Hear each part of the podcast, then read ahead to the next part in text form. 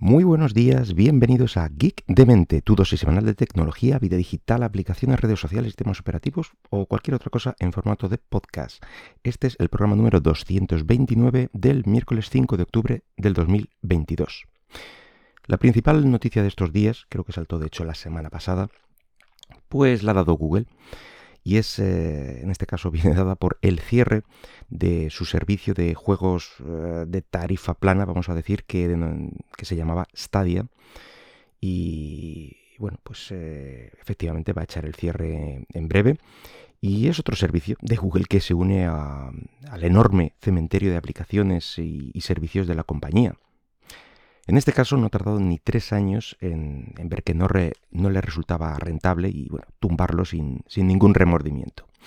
A decir verdad, ya se oían algunos rumores antes del verano a este respecto y bueno, pues Google ahí daba la cara, eh, respondía que el servicio estaba en forma, que no había nada que temer, a base de tweets y, tal, claro. y, bueno, también sabemos que cuando la respuesta es esa, eh, significa que le quedan menos de seis meses de vida al servicio en cuestión.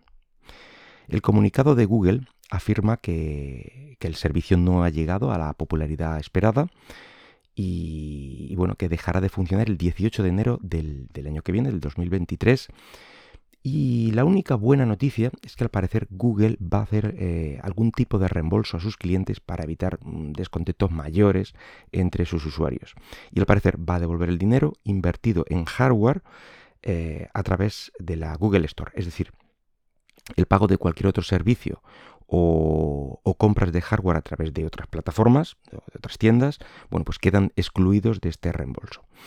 Al parecer, los servicios de, mm, de juego de este, de este tipo, bueno, pues eh, sufrió un auge importante en, en todo el, eh, el, periodo de pandemia, vamos a decir. La gente en casa pues jugaba más y, requería de este tipo de servicios. En cambio ahora, bueno, pues eh, la demanda está cayendo en picado.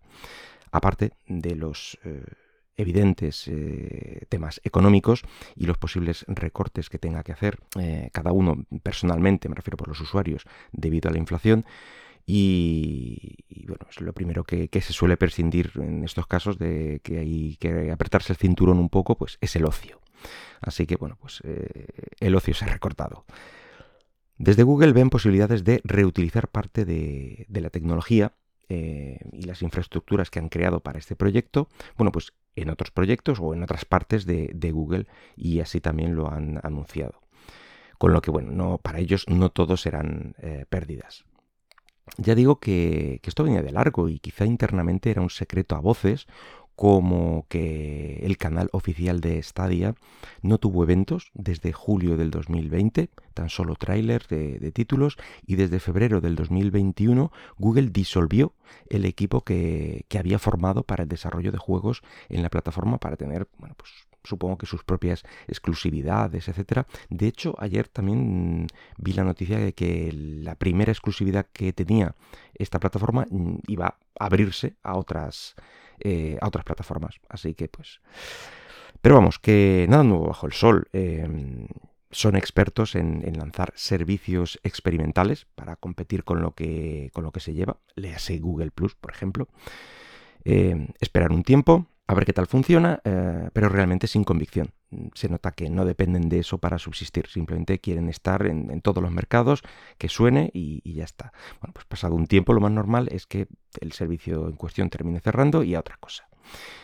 En algunos hilos de Reddit, eh, esta plataforma, pues eso, donde cada uno pone sus comentarios y tal, han salido voces, eh, digamos, voces entendidas que aseguran haber trabajado en Google hace algunos años, cosa de una década o así, y, comentaban que hay que entender cómo funciona Google para, saber eh, y entender bien toda esa locura de proyectos, de cierres, de lanzamientos, etc. Y es que al parecer en Google se progresa profesionalmente principalmente por la participación en, lanzamientos. Es decir, que nadie progresa en la compañía manteniendo o arreglando algo que, está roto así que una vez que se presenta el proyecto o servicio que sea, da lo mismo que sea, pues hay una especie de fuga de, ingenieros eh, de los más experimentados y los más ambiciosos a, bueno, a prados más verdes para seguir acumulando puntos de experiencia y, progresar dentro de la compañía y que los asciendan. Y bueno, que eh, los que se quedan en el, proyecto recién lanzado, pues son aquellos que eh, pues tienen alguna dificultad para transferirlos a, otros proyectos, eh, son inexpertos o incluso este trabajador mm, interno comentaba que, se quedaban incluso los, los incompetentes, vamos a decir, o los menos capaces. De hecho, este supuesto trabajador, digo, revela el nombre interno que se usaba eh, para, esta, para estas prácticas y lo llamaban el ciclo LPA de lanzamiento, promoción y abandono directamente. Y la verdad es que tiene toda la pinta de ser verdad, porque es que cuadra perfectamente con lo que, con lo que vemos. Este cierre, eh, una vez comentado todo, todo lo anterior, hay que pensar que, en que los, eh, los que más van a perder pues bueno, pues son los usuarios del servicio que adquirieron juegos y, sus adquisiciones van, van, a quedar en nada. Imagino que serán los de los de Stadia Pro, etcétera, que creo que tenías. Eh, se pagaba por ciertas cosas, bueno, en fin, que esos son los que van a perder. Y bueno, ya, ya se sabe que, cuando pasa esto, se reabre el típico debate del de, eh, juego físico versus el, el juego virtual. Eh, porque imaginemos que, por ejemplo, mañana echa el cierre Steam, eh, que es la principal referencia como tienda de juego online en el mundo del PC. Y bueno, pues muchos de nosotros nos quedaríamos sin las compras realizadas a lo largo de los años, que en mi caso no habría sido mucha pérdida, la verdad, pero bueno, ahí están. Eh, pero tenemos lo mismo para las consolas físicas que van, que van surgiendo. Cada una tiene su propia tienda, sus propias ventas y si esa tienda cierra te quedas sin lo que has comprado. Eh, y aquí, bueno, pues los partidarios del juego físico defienden su postura alegando que, si tienen el juego en su poder, pues pueden jugar cuando quieran en, en 20 o 30 años. Pero también hay que tener en cuenta algún detalle más, que, y bueno, y que nunca se comenta o que nunca lo ponen en el, campo de juego, y es que necesitan de una plataforma en la que jugar a ese juego físico que tienen. Que sí, que normalmente disponen de ella, pero con cada generación de consolas, pues estas cada vez duran menos. A mí, por ejemplo, ya se me ha fundido alguna Xbox 360 y alguna PS3, sin que haya hecho un uso intensivo de ellas. ¿eh? O sea, tampoco jugaba una partida ocasional y aún así Mm, mueren directamente. Y bueno, pues cada vez son más difíciles de encontrar en buenas condiciones o a un precio decente, porque aquí ya hay un momento en que mm, las, eh, las, piezas de hardware empiezan a entrar en el, en el terreno del, eh, del, coleccionismo. Que bueno, eso ya es un mundo aparte, eso ya eh, no lo intentéis porque, porque saldréis escaldados. unos precios desorbitados, unas condiciones sí maravillosas, pero, pero eso se paga.